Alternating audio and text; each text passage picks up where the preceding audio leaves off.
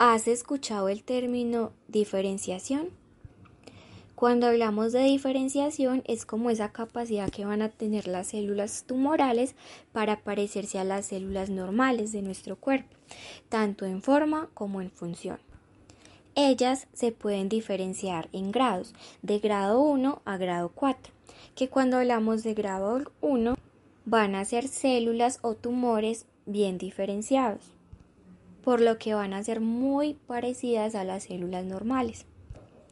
Y el grado 4 van a ser tumores indiferenciados o lo podemos llamar anaplásico, ya que no se van a parecer a estas células.